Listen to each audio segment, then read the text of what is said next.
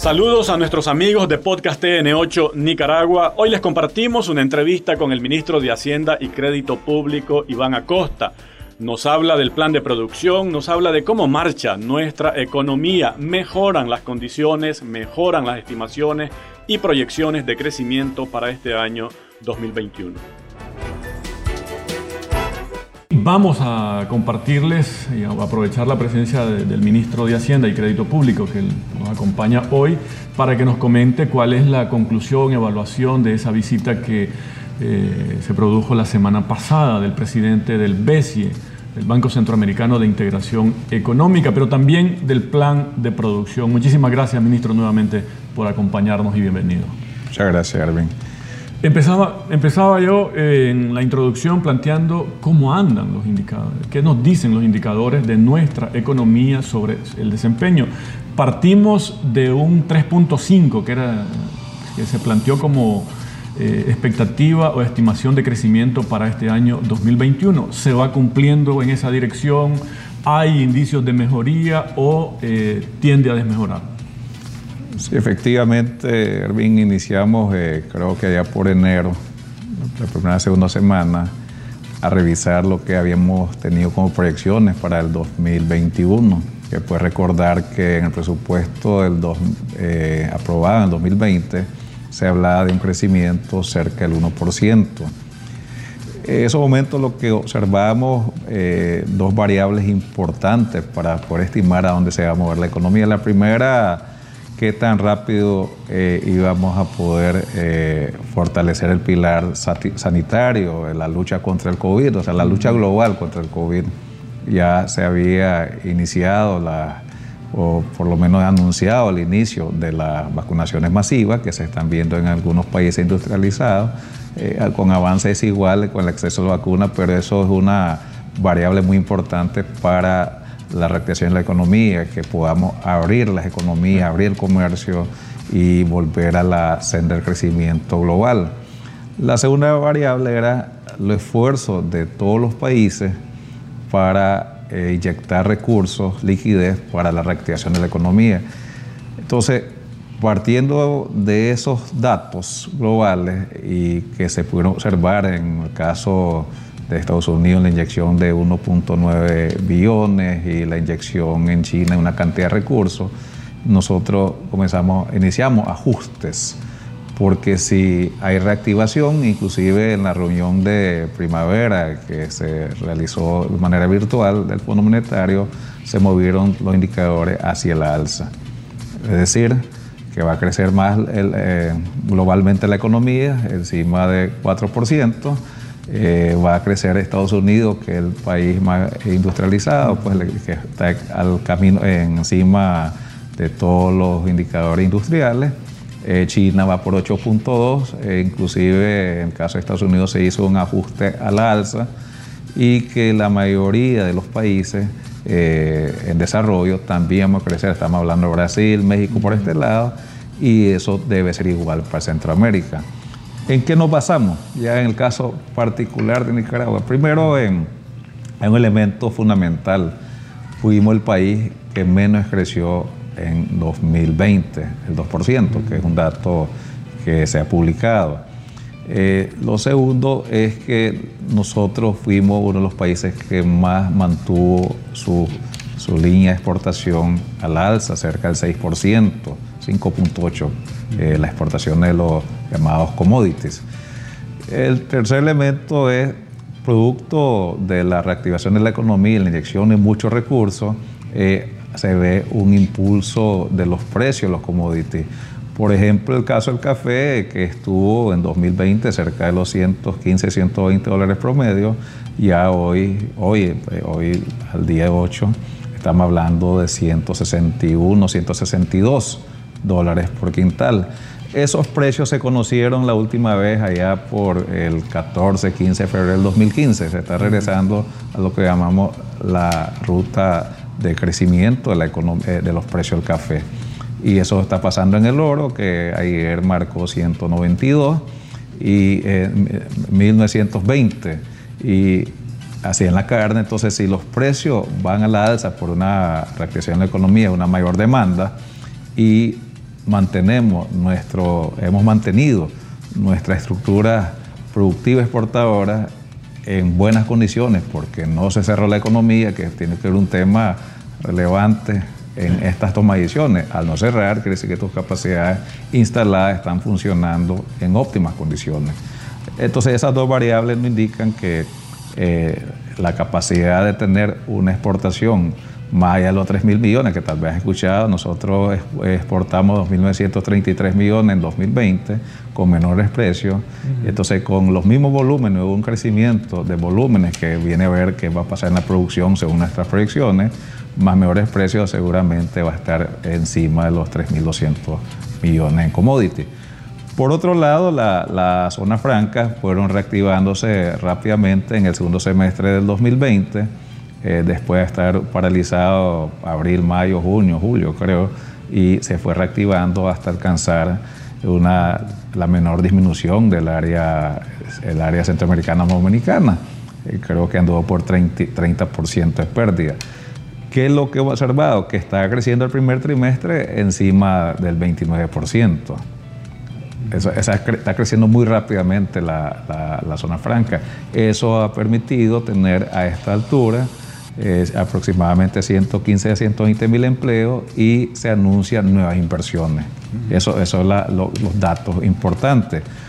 Por otro lado, los qué pasa en la economía nacional, o sea, qué pasa en la demanda doméstica, cómo se siente la economía. Y eso eh, todos los que andamos eh, visitando los mercados, los centros comerciales, podemos darnos cuenta que efectivamente hay un una reactivación. Cuando nosotros decíamos allá por enero que el 2021 iba a ser año de recuperación de los medios de vida de la gente afectada por el huracán este y Ota, el, año de la reconstrucción, vamos estamos construyendo muchas, reparando y reconstruyendo carreteras, puentes, con muchos recursos del sector público, vamos a impulsar la reactivación de economía, fortaleciendo los programas Usura Cero, inyectando más recursos a los bonos tecnológicos a la producción, y por otro lado, planteamos como una necesidad de, todo los agente económico y todo el país, y el gobierno está presente, con la reconexión con la senda de crecimiento, porque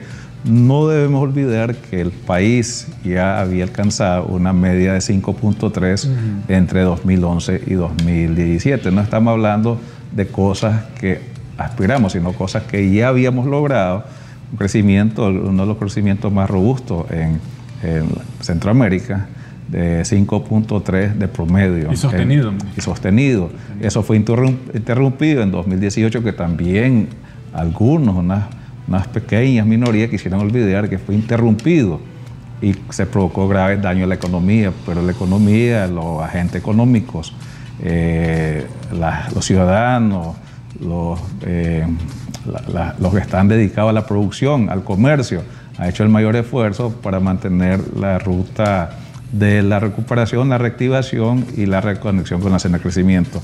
¿Dónde se refleja eso con mucha facilidad? Eh, cuando uno revisa entre septiembre y, mayo ya se han recuperado los 70 eh, mil empleos aproximadamente de los 193 mil que, se habían perdido durante todo, eh, fundamentalmente por intentos fallidos del golpe de Estado, pero también por la pandemia y lo que se puede haber perdido un poco por el impacto del huracán en el sector de pesca.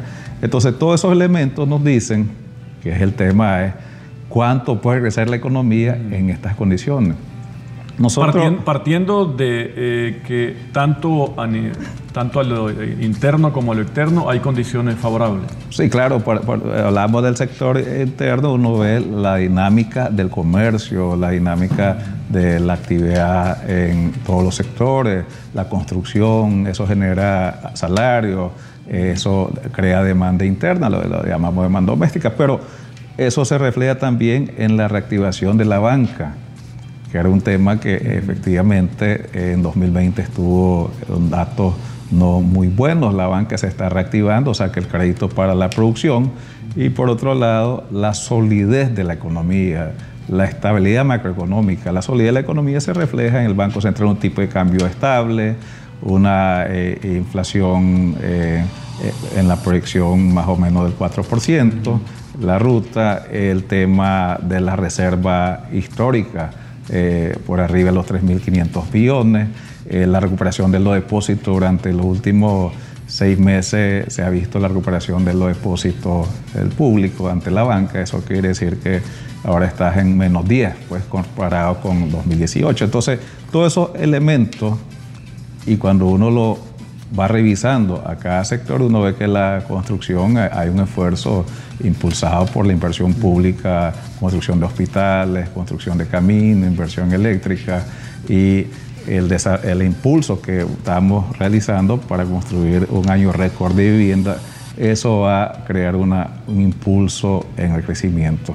¿Hacia dónde podemos estimarlo? O sea, el buen entorno internacional, el, buen funcionamiento de la economía general, el, el, sector productivo muy activo y con mejores precios producto de la demanda internacional. Y decíamos que en febrero que podía andar entre 2.5 y 3.5. Pero a medida que evolucionando ya podemos hablar que esta economía está para dar más de 4% está más para dar más 4%. El Banco Central está evaluando el primer semestre y el primer semestre va a dar la señal definitiva. El primer trimestre, ¿cuánto creció? Esos son datos ya dados, pues no, son, proyecciones. Eh, creo que aproximadamente 2.7, el último dato, el dato final que dio de marzo. Pero ¿qué va a pasar en este trimestre? Eh, ¿Qué está pasando en la parte eh, de la economía en estos momentos, en, el sector interno? todos los sectores están creciendo eh, en términos nominales encima de 20, 20 25%, dado que el trimestre pasado fue muy malo, ¿no? Está creciendo encima del 25%. ¿Cuál es el sector que está rezagado en este momento? Hotelería y turismo, que estamos eh, con gran esperanzador que va a haber más llegadas al aeropuerto, va a haber más visitas y eso va reactivándose. Pero inclusive eh, la demanda interna ha logrado redirigir el consumo hacia el restaurante, a la playa, un esfuerzo eh, eh, que ha habido los fines de semana largos, un esfuerzo de redirigir para también que ese sector se reactive. Pero es un sector que va a costar un poquito más. pero, pero no solo es exclusivo para Nicaragua. Estamos, cuando uno lee sobre el comportamiento del turismo, esto es en el mundo. En la pandemia todavía... Royal Caribbean no ha sacado su primer crucero, pues por un dato. Pues, entonces eso, eso es importante. Todavía están negociando en Miami cuál va a ser la nueva política para los cruceristas. Pues entonces están en eso, van a arrancar. Pero igual, lo que quiere decir que igual en en Grecia, igual en España, que son países eh, netamente de alto turismo, Nicaragua pues participa en una cantidad eh, mucho menor, pero es importante para la economía. Recordás que allá por 2017, 2016 se hablaba de casi 800 millones de dólares eh, originados. Aparte de este sector, todo el resto de sectores están... Están yendo a la alza con respecto del trimestre pasado, 2020. O sea, muy, visiblemente. Entonces estamos eh, creyendo que hay una ruta efectivamente que el, primer semestre estemos sobre dos dígitos en, el, en el, lo que llamaríamos el, crecimiento real, pues acerca encima del 10% cuando hablo de dos dígitos. Eso es muy importante. Eso nos da la ruta para estimar que el año va a estar encima del 4%. Creo que eso es importante. Eh, están todos los, los indicadores a la alza, en positivo y los entornos favoreciendo la economía nicaragüense. O sea, estamos hablando solo en el café, estamos hablando de una diferencia de más de 40 dólares sobre los precios de bolsa en este momento. Entonces, solo esos datos. El oro estamos hablando de una diferencia de probablemente más de 150 dólares. Todo eso impacta en la economía.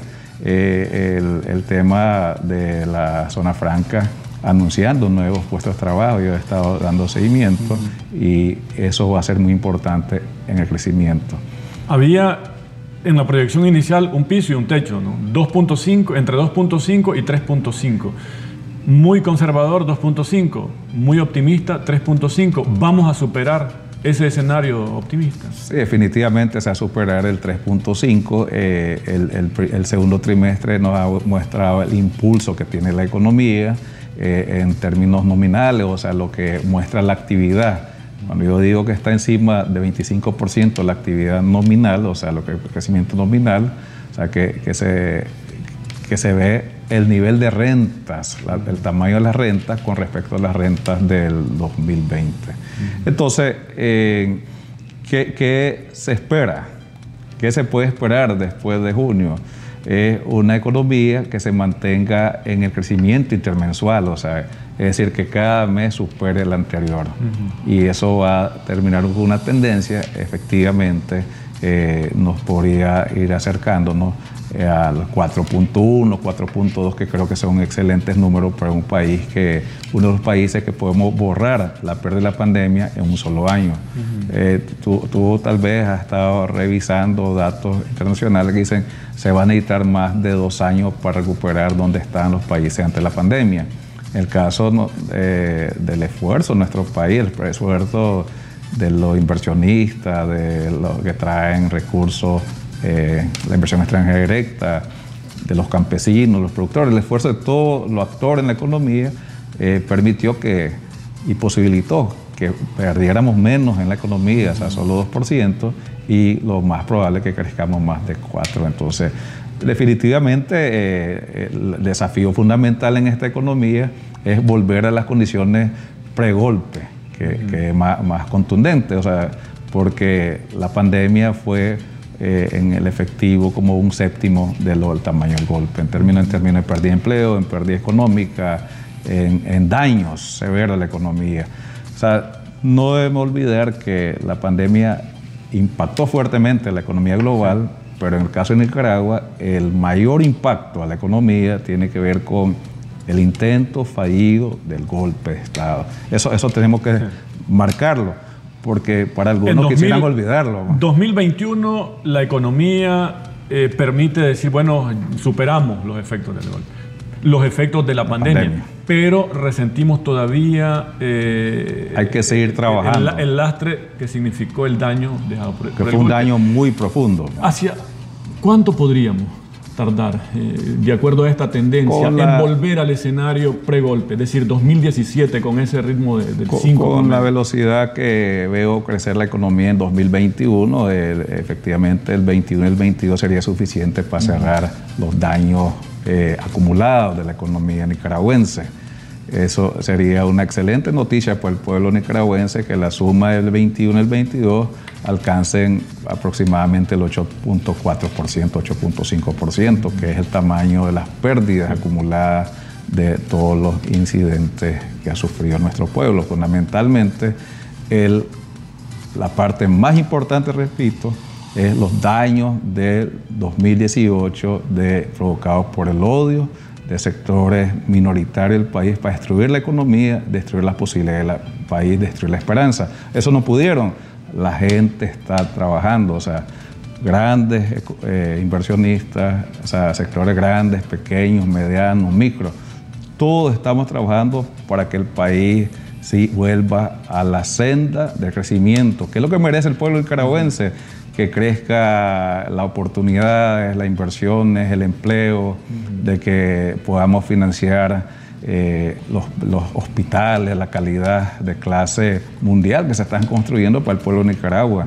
Como diría, hablando ya de la visita del BESI, parecen hospitales privados para el sector público. Es lo que merece el pueblo de Nicaragua. 2021, eh, ¿cómo, ¿cómo, se ve el ambiente en términos de si se mantiene igual la buena proyección del plan de producción? Es decir, eh, eso, es, eso es importante para para que se cumplan estas proyecciones? Sí, eh, efectivamente el plan de producción es una, parte... Todo está para crecer, ¿no? El, plan de producción... El volumen y aprovechar los buenos precios igual. Del... Eh, los elementos fundamentales que se recogen en el plan de producción, que es un tema que se trabaja tres, cuatro meses anticipado para tener en, en claro para los que realicen esta proyección, es la matriz productiva y el entorno.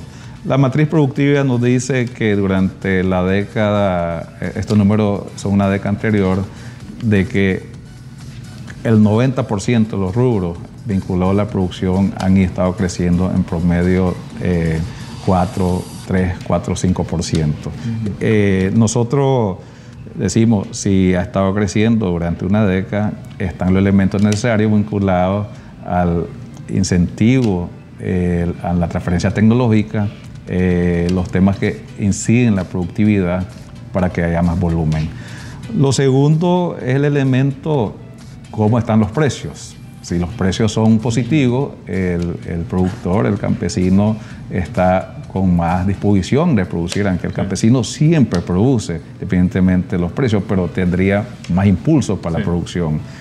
El, tercer elemento es si las capacidades del sector público de hacer transferencias tecnológicas están incrementándose.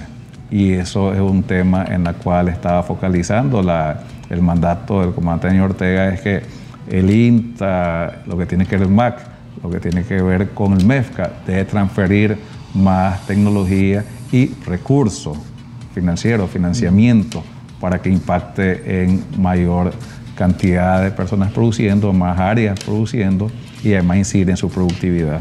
Por lo tanto, nosotros observamos que eh, decíamos que el sector pecuario, con las dificultades que habían con los mercados internacionales, creció 1.6 y la agricultura más de 1. Entonces, con mejores precios y con mayor normalidad en el comercio, eh, se estimó una mayor producción en estos sectores. ¿Qué otro, qué otro elemento estuvimos revisando? Eh, definitivamente en todos los indicadores eh, de los fundamentales, o sea, café, caña azúcar, ganadería, eh, están a la alza en volumen y además influenciados por buenos precios. Sectores más pequeños, las hortalizas. observamos que de las siete hortalizas y tubérculos que le damos seguimiento, solo una que no había alcanzado el total del mercado, el abastecimiento del mercado. Eso quiere decir que los volúmenes están produciendo, eh, creciendo año con año. Y eso es importante, es decir, ya hay, hay, rubros que los productores abastecen el mercado nacional prácticamente al 100%. Y, y, y, eso es un dato que lo siguen los productores. Aquí el espacio está para la cebolla, pero la mayoría ahora eh, debemos trabajar buscando mercados centroamericanos, seguir produciendo para abastecer el mercado nacional e irnos al mercado centroamericano. Eh, en el sector lácteo, ¿qué se observó? Que a medida que hay más carreteras, eh, te acordás seguramente, todavía ya estaba entrevistándose a la, el golpe de leche, las pérdidas de leche. Las carreteras desaparecieron, esas pérdidas del millón de litros al, al día que se, se hablaba efectivamente el acopio es mayor, eso es mayor volumen, más producción para el consumo nacional y exportación de lácteos. Por lo tanto, cuando revisamos todos los diferentes rubros que se incluyen en este plan de, producción del 2021-2022, vemos que tiene condiciones para ser mucho mejores que el 2020-2021. Entonces, ¿qué es lo que, eh, por ejemplo, hay un dato que te voy a dar. El sector agropecuario ha crecido 76% eh, desde los últimos 10 años. Y el sector agrícola, 86%. El pecuario, 65%. Pero en estos momentos la carne se está moviendo mucho más rápido en esta década. Entonces, tiene los elementos centrales para tener un 21-22 con buenos números. Entonces, la estimación es cerca del 5% en la agrícola y cerca del 3% el pecuario. Entonces, esos son esas estimaciones son, son relevantes y esto contribuye al desempeño de la economía, en este caso el Producto Interno Bruto. Ellos van a aportar en volumen al Producto Interno Bruto, pero también van, van a aportar a la economía en general, dado que van a traer mucho, eh, mucho mejores, mayores recursos por los buenos precios internacionales. Cerremos, ministro, su evaluación de la visita del presidente, presidente del BESIE al país. Bueno, en la visita del doctor Dante Mossi se da entre lo que llamaríamos una visita oficial. Él venía a, dos temas eh, relevantes. Lo primero, eh, quería revisar el estado de los proyectos eh, de infraestructura, fundamentalmente que financia el BESIE y venía a un tema también altamente relevante a poner a la disposición el Banco Centroamericano de Integración Económica para ser el banco que sea el que va a ser a buscar ir a la consecución de los fondos para el puerto del Caribe. Por lo tanto, eh, para nosotros eh, creemos que es una visita importante para el país y definitivamente también quería eh, visitar al comandante Ortega para mostrar su, su cercanía, al apoyo a un cliente que ha sido el mejor cliente en los últimos 7, 8 años para el Banco Central de Integración Económica. Entonces, eso es una relación de Estado como cliente, ya no como socio, sino cliente-banco. Entonces, eh, ¿qué, observamos en las visitas que eh, el recorrido es, lo primero, eh, vinieron por tierra, que es importante también para reconocer por qué Nicaragua es el país con las mejores carreteras de Centroamérica y una de las de mejor eh, mejores de, Latinoamérica. Ahí se pudo comprobar eh, entrando por Guasaúl y saliendo por las manos, para entender, visitando varios eh, departamentos.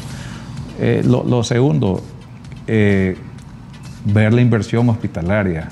En este caso... Empezó en Chinandega. En Chinandega y ahí pudimos constatar de la alta calidad del, del proyecto hospitalario de, de Chinandega que va a estar ya finalizándose este año.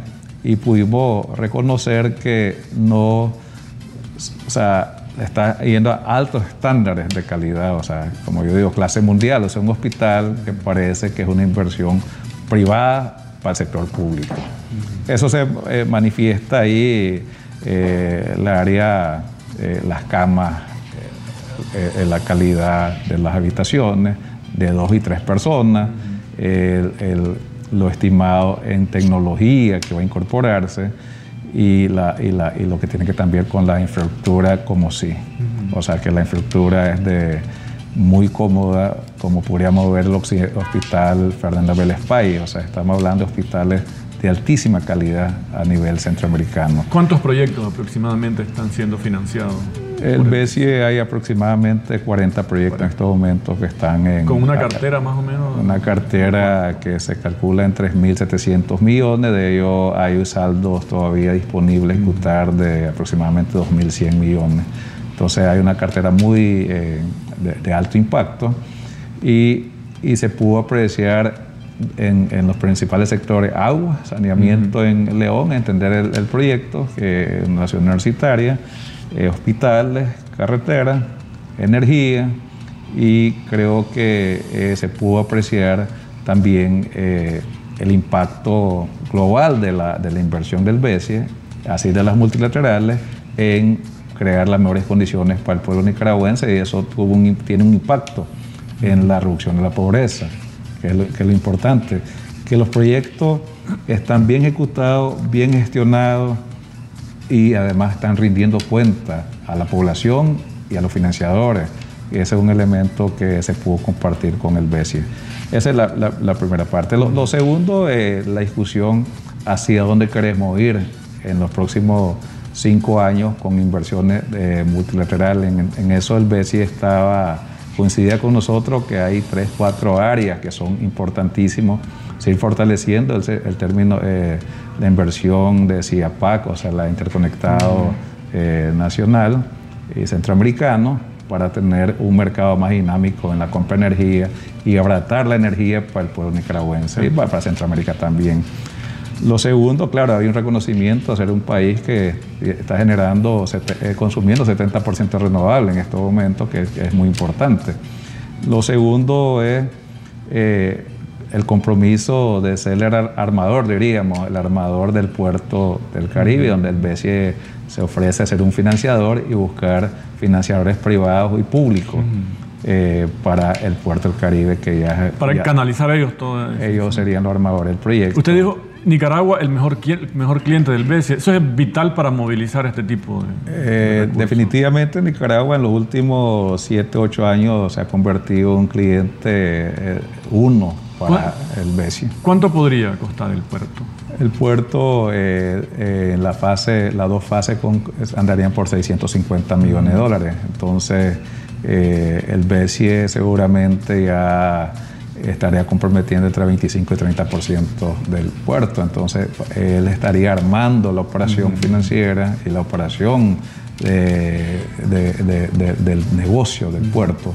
Lo importante en este momento desde el punto de vista de la economía es la esperanza, la fe de los ciudadanos, de la población nicaragüense, de que la economía, con el esfuerzo de todo, va a volver a la senda del crecimiento. Creo que es lo más importante.